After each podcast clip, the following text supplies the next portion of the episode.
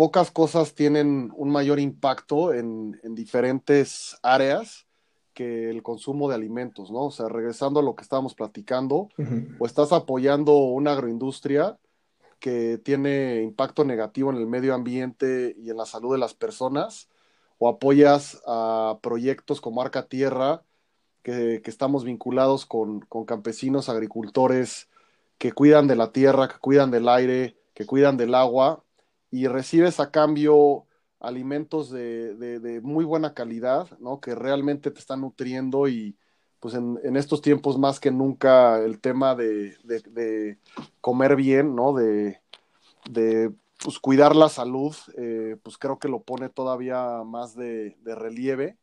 Entonces, pues sencillamente con las comidas que se puedan hacer todos los días, estás apoyando todo eso.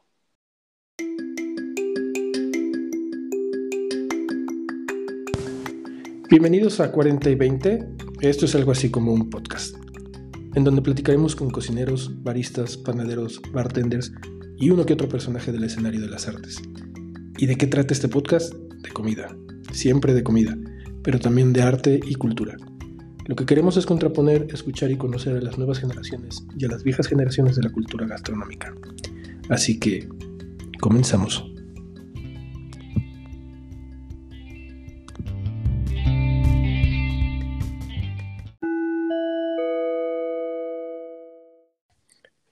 Hola, bienvenidos a todos. Estamos en el cuarto episodio de la temporada número 2 de este podcast y el primero de nuestra edición especial Cambiando el Mundo.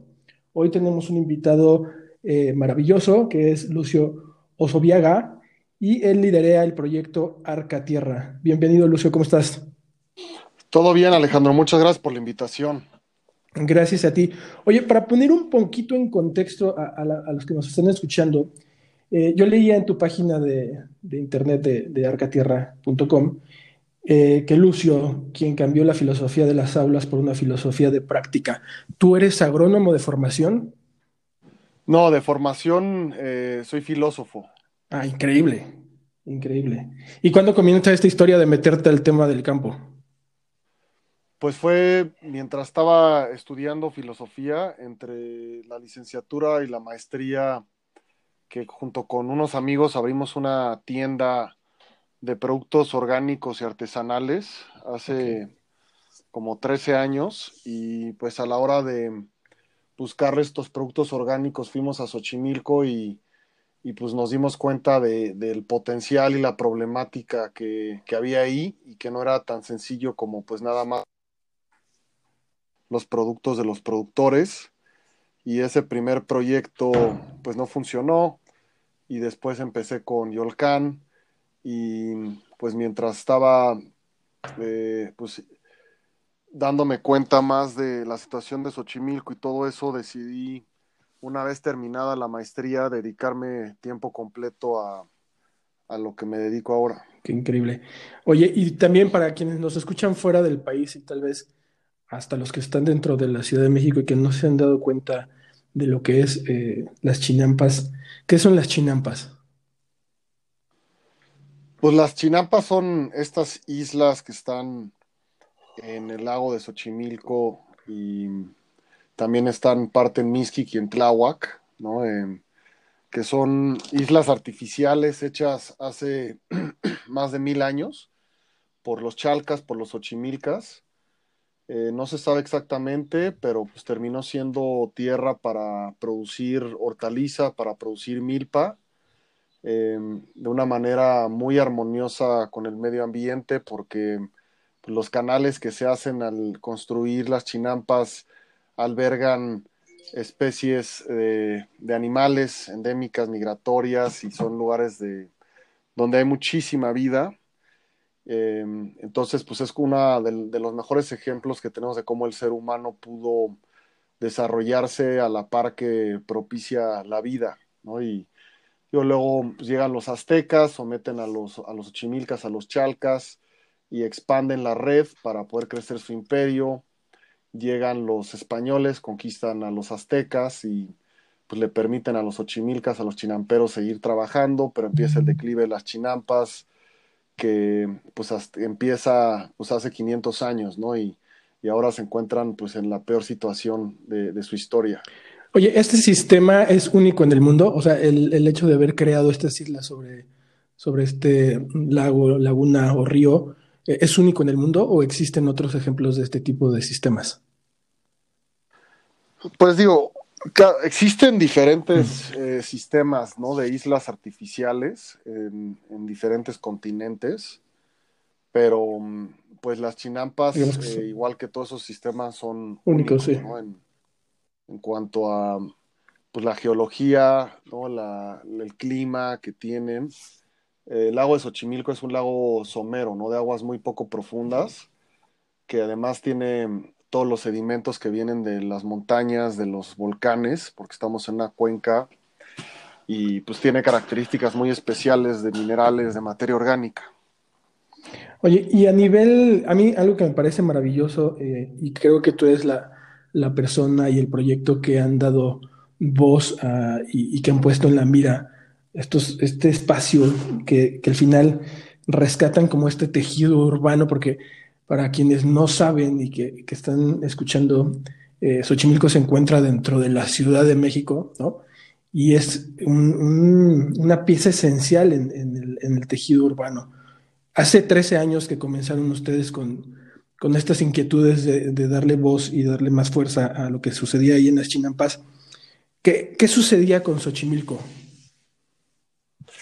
Pues digo, la, situación sigue muy, muy similar, ¿no? ¿no? Realmente no ha habido un cambio sustancial. Lo que ha habido, pues con Arca Tierra y con algunos otros proyectos, es que se ha mostrado cómo a pequeña escala es viable la recuperación de la zona a través de una producción agroecológica y un comercio justo y el trabajo con las comunidades eh, chinamperas, ¿no? Pero en realidad se necesita mucho más apoyo de, desde los consumidores, de las universidades, de las autoridades, de las empresas, para poder, eh, digamos que redireccionar el rumbo que, tienen las chinampas ahorita hacia el colapso. Entonces, pues realmente no, no podemos, estamos muy lejos de, celebrar ¿no? la situación que viven las chinampas. Claro.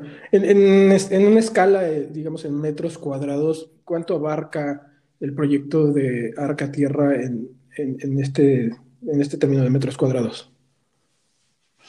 Pues digo, antes que nada, el proyecto nace en Xochimilco y Arca Tierra como tal tenemos producción ahí en Chinampas, pero también trabajamos en, el estado de Hidalgo, de Puebla y el estado de México con familias campesinas. Pero en Xochimilco particularmente estamos nosotros trabajando una hectárea de producción y con las familias que trabajamos eh, son alrededor de 5 hectáreas lo que se está trabajando. Te, lo pregunto porque creo que eh, tienen como situaciones complejas que, seguramente tiene que ver con esto que mencionas de, de, esta situación que tiene en crisis la eh, Xochimilco, pero creo que compites a, nivel mercado contra escalas de hectáreas ¿no? de producción de, de insumos ¿Cómo, cómo, hacer entender a, quienes se acercan a tu proyecto el valor y la importancia de, este, de este proyecto? Porque obviamente no estamos hablando de competir contra las hectáreas de, de productores de, insumos, sino de lograr entender la importancia de un proyecto en esta escala, ¿no? Claro, em, digo, en términos generales hay dos alternativas, ¿no? La alternativa de la agroindustria, que como dices, pues trabaja grandes extensiones, y el modelo de la agroecología campesina, que generalmente son productores a pequeña escala, ¿no? El modelo agroindustrial, su, preocupación no es eh, la salud del suelo ni la salud de las personas que se alimentan de sus productos, porque la tierra, pues la tratan con agroquímicos, con monocultivos que terminan desgastando, erosionando a, la tierra y los productos que salen de ahí son pues carentes de muchos minerales y son tratados con conservadores, entonces su valor nutricional es muy bajo. Se caracterizan por tener una gran preocupación por, por los trabajadores, por la parte social de quienes están trabajando.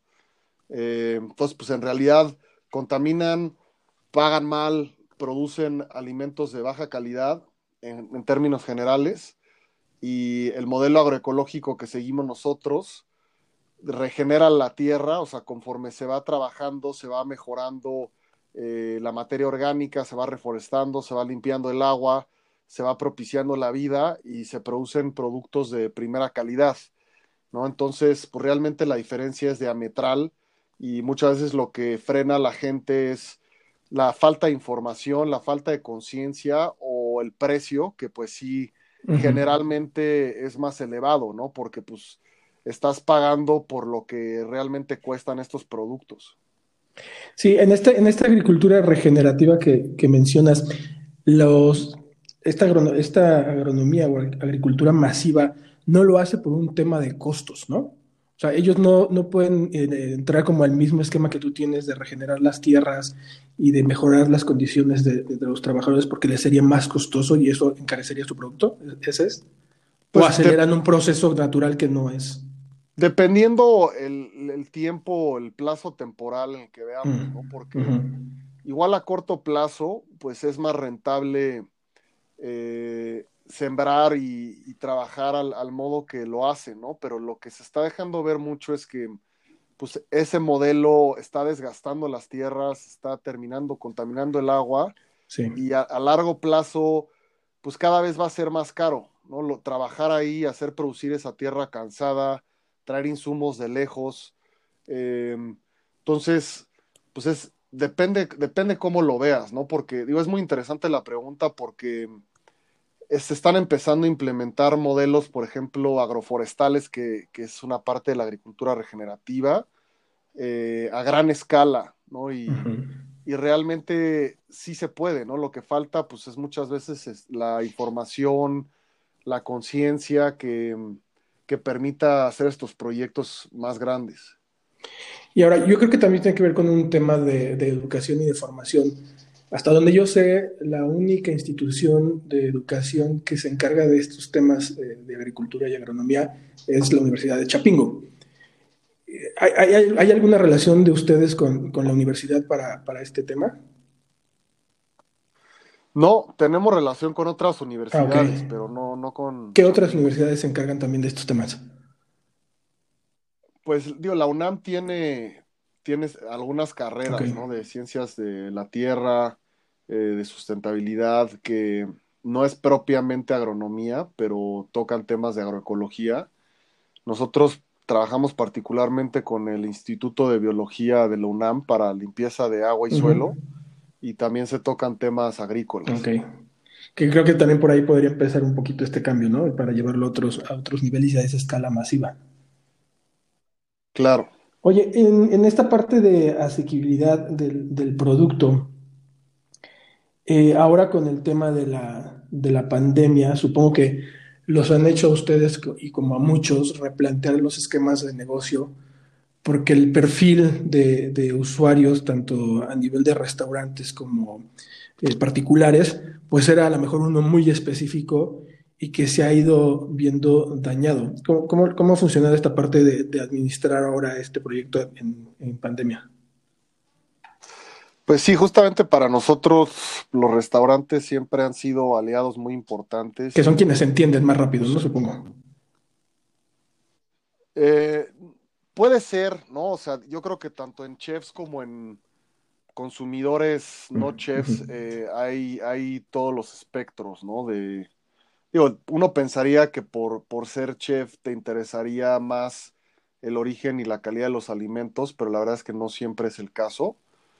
Eh, pero sí es cierto que con la fama y el poder de difusión que han adquirido los chefs, han ayudado mucho al, movimiento, ¿no? Pues, este, empezando por su cocina y pues a través de, entrevistas, documentales, ¿no? eventos, han, han, logrado difundir mucho el movimiento pero bueno, sí, regresando un poco a la pregunta de la pandemia, eh, pues a nosotros nos, nos ha golpeado muy fuerte que los restaurantes hayan tenido que cerrar por, por meses y pues que incluso algunos pues están a punto de cerrar o ya cerraron. Eh, y pues eso nos, nos ha hecho pues tener que ponerle énfasis, por ejemplo, a las visitas que hacemos a Xochimilco, ¿no? Al turismo rural. ¿Esto lo, lo, acaban de implementar o ya lo tenían este, armado antes con, con Yolcan? Sí, llevamos como cinco años haciéndolo. Ahorita lo estamos estructurando mejor. Y, por ejemplo, las visitas que tenemos al amanecer son de lo más impresionante, ¿no? Este, ahorita justo de, ahí vengo y pues es, es, muy hermoso ver cómo sale el sol entre los volcanes y luego pues ver, ver cómo crecen los cultivos en las chinampas y desayunar ahí eh, una, unas tortillas hechas a mano, ¿no? Es como una experiencia muy, muy este, conmovedora e, e interesante y pues a nosotros también nos ayuda mucho porque las personas que vienen luego se animan a, empezar a consumir nuestras canastas. Digamos que es como ese primer acercamiento a quienes no, han probado o no se han animado a, consumir. Creo que el proyecto del, turismo rural en cuanto a eh, socialmente, culturalmente y, y, a nivel urbano, me parece maravilloso porque Xochimilco y la zona donde están las chinampas, y, veo en los videitos y veo en las fotos, todavía no tengo la oportunidad de visitarlos, pero pronto lo haremos, eh, te, saca totalmente del contexto de la, de la metrópoli, ¿no? Te, lleva a un lugar fantástico que, que, de repente ves fotos que parecería hasta, no sé, como de película, eh, lo que está sucediendo y se ve muy real, ¿no? No está como en este formato de fui a un paisaje increíble y le metí edición a las fotos, sino lo ves naturalito y creo que este turismo que ahora con la pandemia se ha incrementado, porque hay proyectos como el tuyo y otros cuantos que, se están llevando a la gente fuera de la ciudad para que puedan eh, pasar por estas experiencias tanto gastronómicas como de, ecoturismo, le, le, van a dar como mucha fuerza al proyecto, ¿no? Sí, totalmente, totalmente. Y también viene mucho por la coyuntura que estamos viviendo de la pandemia, de pues queremos experiencias más cercanas a la naturaleza, experiencias más auténticas, ¿no? De, poder ver pues un poco la raíz de las cosas y, y, pues realmente poder mezclar la parte culinaria con la parte agrícola y, y de naturaleza, creo que pues ayuda mucho a pues como a, no sé, a sentirnos en calma, sentirnos más vinculados con, la gente, con la naturaleza y, con la alimentación. Entonces, pues definitivamente es algo que creo que hay que impulsar. Sí, y además creo que rompe también con lo que los chilangos vemos de Xochimilco muchas veces, que es el tema de las trajineras y la peda y la borrachera, eh, pues absurda, ¿no? Eh, creo que tiene mucho más valor un proyecto de esta naturaleza y ojalá... Eh, se acercará más gente a, promoverlo y impulsarlo, porque creo que se sigue quedando, desde mi perspectiva y desde mi opinión muy personal, creo que se sigue quedando como en un espectro muy pequeño de, alcance, ¿no? Yo, yo espero que si alguien nos está escuchando que no sepa de, gastronomía y no conozca como este proyecto, se acerque y viva Xochimilco de otra forma. Sí, totalmente, como, como dices, ¿no? pensamos en Xochimilco y pues es la, la trajinera con la música y las botellas de tequila. Y digo, no digo que, no esté bien, ¿no? Pero pues, las chinampas o chimilco da para mucho más que eso. Y pues es parte de nuestra identidad cultural como chilangos, como mexicanos, que, que pues es, digo, es lo que más se asemeja, ¿no? Al, al México prehispánico, a la zona lacustre de, de la que pues la ciudad.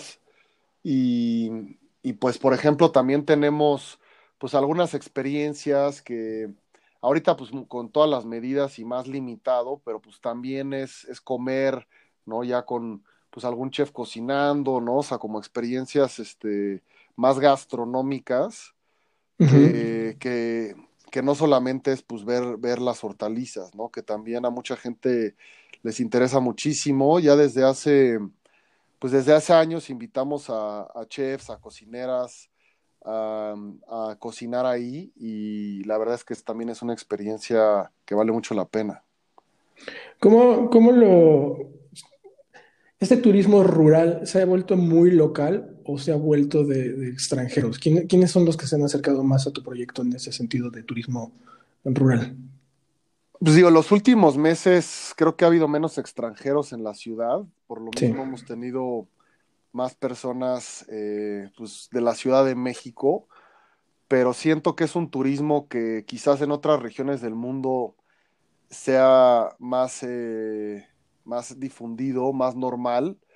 Eh, y yo creo que aquí, digo, hay propuestas bien interesantes, ¿no? De, de proyectos de turismo rural pero siento que es algo que todavía está eh, empezando, ¿no? Em, pero al mismo tiempo, antes de la pandemia, yo, yo este, pues sí, o sea, me, impresionaba cómo los extranjeros sentía que valoraban más las experiencias en las chinampas. Y, y ahorita la verdad es que, digo, hoy mismo, ¿no? Que tuvimos ahí un desayuno con los de Maizajo, que estuvo una tamaliza. Y, casi todos eran mexicanos y estaban felices, ¿no? Como haciendo muchas preguntas y disfrutando de la comida. Entonces yo creo que está empezando a cambiar. Yo siento que estamos empezando en términos generales a, valorar más eh, nuestra ciudad y lo que tenemos. Y además creo que pasa algo eh, que la pandemia, digo, la pandemia ha traído muchas cosas como negativas, pero también estas partes positivas. Eh, creo que muchos de los que vivimos en la Ciudad de México durante muchos años, y me, incluyo yo estando ahí más de 30 años y ahorita salimos por temas de pandemia, pero pronto regresaremos, no nos acercamos eh, a, estas zonas o, a este tipo de proyectos por el ritmo de vida que llevamos en la ciudad y que muchas veces te, limita, ¿no? en pensamiento y en acciones. Y ahora creo que la pandemia pues te obliga a, ir encontrando estos espacios distintos y a, tener conversaciones diferentes con, estos espacios. Creo que e, eso es como lo positivo de, la pandemia en cuanto a, en cuanto a esta, estas experiencias y este turismo rural. ¿Y qué tanto impacto ha tenido a nivel social eh, en relación con los agricultores, en relación con estas familias que han, que han estado contigo a lo largo de estos, de estos años y ahora eh, supongo que viven la misma situación de crisis y, la sufren de forma eh, igual. ¿Cómo lo, ¿Cómo lo, están viviendo ellos y, qué les ha aportado el proyecto a ellos como familias? Pues digo, en, en tiempos recientes de pandemia ha sido algo sumamente positivo porque pues trae dinero, ¿no? Este trae trabajo, eh, todo lo que implica un desayuno en las chinampas o una comida, pues es una logística bastante más complicada de la que se pudiera hacer este, en un lugar, ¿no? En tierra firme, por así decirlo. Eh, entonces, pues sí, o sea, yo, yo veo como ha habido mucho más entusiasmo, eh, cuidado en la parte de organización por parte de las personas de Xochimilco con las que trabajamos. Eh, y bueno, y desde, desde el principio parte de lo fundamental de este turismo rural o experiencias culinarias en el campo eh, son muy importantes porque se, da la oportunidad de conocer a los agricultores, ¿no? Eh, directamente, pues cualquier persona que viene con nosotros o que va con, con otros proyectos, pues tiene la chance de hacer preguntas, ¿no? De caminar en los huertos, en las milpas y, pues ver cara a cara a los agricultores, que es algo que, pues la verdad es que fuera de las personas que nos dedicamos a esto es muy raro tenerlo. Y, eso implica una revalorización de, del agricultor o de la agricultora muy importante cara a cara, ¿no? Que, que siento que es, sumamente positiva. Por ejemplo, pues en las explicaciones en Arca Tierra, pues a veces las doy yo, a veces las da Maurilio, que es el jefe de producción de Arca Tierra, que él es originario de, la Sierra Norte de Puebla. Y, es interesantísimo escucharlo y pues cuando las personas le están haciendo preguntas, pues a él le gusta mucho, ¿no? Él, él se, se emociona de que de que las personas se interesen en, su trabajo, ¿no? De que genuinamente haya un interés, ¿no? Este, Eh, igualmente trabajamos con, una familia de agricultores en, San Miguel Chicalco, Tlalpan, son productores de maíz y son los que hacen los, las tortillas y los desayunos y este y pues lo mismo, ¿no? Que, les puedan pues dar las gracias, preguntarles, es, es algo muy, muy este, muy padre. Te, hago todas estas preguntas porque quiero que la gente que nos está escuchando entiendan un poquito más el valor del, proyecto y que rompamos también con este rollo de eh, que crean que porque se van a ver bonitas sus fotos en Instagram hay que ir a Arcatierra, ¿no? Yo creo que eh, la idea más profunda y, el proyecto tiene un, alma eh, bastante interesante y, el que tú nos cuentes todo esto que sucede, que no nada más es la foto increíble, porque pues sí está increíble y vende, vende bastante, sino todo lo que sucede a nivel social, a nivel cultural y a nivel este, economía eh, o microeconomía, eh, eh, es por eso las preguntas. A mí, me gustaría saber ¿cómo, cómo apoyar un proyecto de esta naturaleza, porque supongo yo que al ser tan pequeño en cuanto a la escala de metrajes que hablábamos o a este nivel de, producción masiva, eh, necesitas mantener activa una economía a través de el consumo, ¿no? Y el consumo más fuerte supongo que venía a través de los restaurantes por el volumen de producción, pero ¿cómo nosotros como, como particulares podemos, podemos apoyar e impulsarte a ti como proyecto? Pues eh, tenemos las, las, canastas, ¿no? O sea, en, nuestra página web ofrecemos eh, cajas de vegetales semanales de diferentes tamaños que se pueden pedir a domicilio o a recoger en ciertas colonias de la ciudad. Em, y ahí estás apoyando directamente a las familias con las que trabajamos, ¿no? Porque pues, se maneja un precio justo eh, igual hay, hay diferentes tipos de intercambios de conocimiento, experiencias. Y también tenemos, a diferencia de, de, de Yolcan Arca Tierra, estamos incluyendo más productos de, de, diferentes regiones de México. Por ejemplo, ahorita tenemos una vainilla ¿no? que viene de Papantla, Veracruz, que ayuda ah, a conservar los ecosistemas y apoyar a las comunidades que, que trabajan ahí. Este, café de igual de cooperativas de Chiapas, eh, ¿cómo se llama? Este, pimienta de, Tabasco, ¿no? O sea, todos son productos agroecológicos que apoyan a comunidades y pues son, son muy ricos, ¿no? O sea, es una calidad muy distinta a la industrial. Digamos que si nosotros quisiéramos apoyar la forma más eficiente en cuanto a una economía de, tu proyecto es a través del consumo de las canastas, y obviamente sin dejar de lado que podemos ir a visitarlos y, formar parte de estas experiencias, pero la que más impacto tiene eh, eh, en, tu economía eh, del proyecto es el, consumir las canastas. Sí, definitivamente, y más por lo que mencionábamos, que los restaurantes pues están consumiendo muy poco y, justo pues todas estas cosechas que ya estaban planeadas, pues se nos está dificultando desplazarlas. Desplazarlas, ¿no? Digo, ahorita es la temporada más baja por las heladas, eh, pero sí, este, la verdad es que sí, sí se necesita impulsar más en la parte de las canastas para poder, pues, número uno, seguir trabajando con las familias que ya trabajamos de hace años y número dos, poder trabajar con más familias. ¿Cuánto, ¿Cuánto te cuesta una canasta o depende del, producto que elijas dentro de la canasta? ¿O hay un, hay un costo fijo? Sí, la, tenemos cuatro tamaños, ¿no? Que, están pensados en, como el diferente consumo que puede tener cada familia o cada casa, ¿no? Este, o sea, por ejemplo, por número de...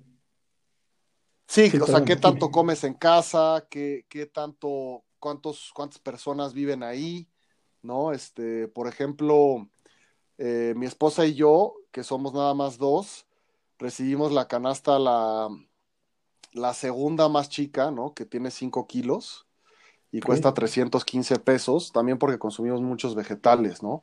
Pero tenemos una opción más pequeña, que es de 3.5 kilos, que cuesta 250 pesos, y tenemos pues, la más grande, que son 10 kilos, que cuesta 625 pesos.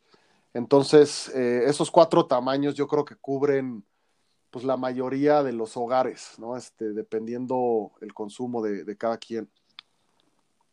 ¿Hay, ¿Hay, forma de aportar también eh, al proyecto de en forma de donativo o, algún tipo de, de, apoyo? Sí, o sea, también tenemos una asociación civil que se llama Iniciativa Agroecológica Xochimilco, que la página web es M, IAXMX, este, ¿no? Es iaxmx.org, que, por ejemplo, pues hasta recién teníamos el programa de comidas solidarias, que lamentablemente por falta de fondos lo tuvimos que suspender, en donde apoyábamos a personal médico y personas en situación vulnerable, todo comprando el producto a, la red campesina, ¿no? Este, También tenemos programas de recuperación de chinampas abandonadas, em, cursos y capacitaciones de agroecología a, comunidades eh, campesinas, ¿no? Este, también por, esa, por ese lado se puede apoyar. No, no sé si me, me, equivoco en mi percepción, pero veo que es un proyecto que no está anclado ningún tipo de subsidio o apoyo económico por parte del gobierno. Digo, hemos recibido apoyo del gobierno, eh, pero muy, muy escaso, sobre todo por parte de la Comisión de Recursos Naturales. Pero digo, te estoy hablando de 12 mil pesos al año, ¿no? O sea, realmente es para comprar semilla y casi ya. Eh, el apoyo ha sido, hemos hecho crowdfundings eh, y han sido pues personas que han donado, ¿no? Individualmente de pues desde 200 pesos, 500 pesos y también algunas empresas y organizaciones que han apoyado. Increíble. Me, gustaría cerrar con, que compartas con la gente la importancia y el por qué eh, es importante consumirle a, Arca Tierra. Eh, yo desde donde lo veo, es un proyecto con mucho potencial y que nosotros como chilangos somos eh, los que hemos propiciado que no tenga mayor fuerza, ¿no? Somos, somos apáticos muchas veces en, este tipo de situaciones y en este tipo de apoyos y en este tipo de consumo más responsable. Eh, ¿Cuál sería como ese, ese mensaje importante que, quisieras transmitir a los que nos están escuchando? Pues digo, yo creo y, o sea, lo he vivido, ¿no? pocas cosas tienen un mayor impacto en, en diferentes áreas que el consumo de alimentos, ¿no? O sea, regresando a lo que estábamos platicando, o estás apoyando una agroindustria que tiene impacto negativo en el medio ambiente y en la salud de las personas, o apoyas a proyectos como Arca Tierra, que, estamos vinculados con, con, campesinos, agricultores que cuidan de la tierra, que cuidan del aire, que cuidan del agua, y recibes a cambio alimentos de, muy buena calidad, ¿no? Que realmente te están nutriendo y pues en, estos tiempos más que nunca el tema de, comer bien, ¿no? De, pues, cuidar la salud, eh, pues creo que lo pone todavía más de, relieve.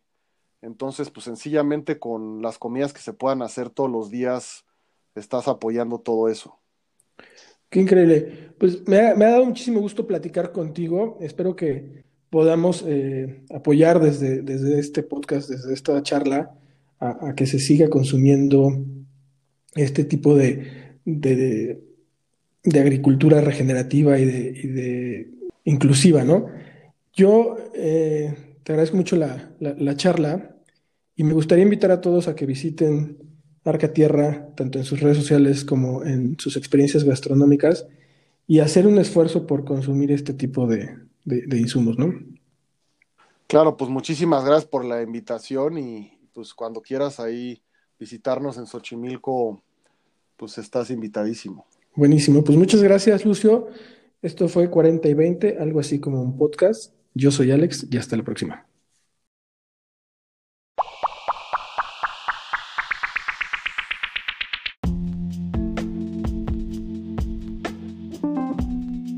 Gracias por escucharnos. Esto fue 40 y 20, algo así como un podcast. No olviden dar follow, visitar nuestras redes sociales, Instagram, Epazote Magazine y nuestra web www.epazotemagazine.com. Yo soy Alex y hasta la próxima.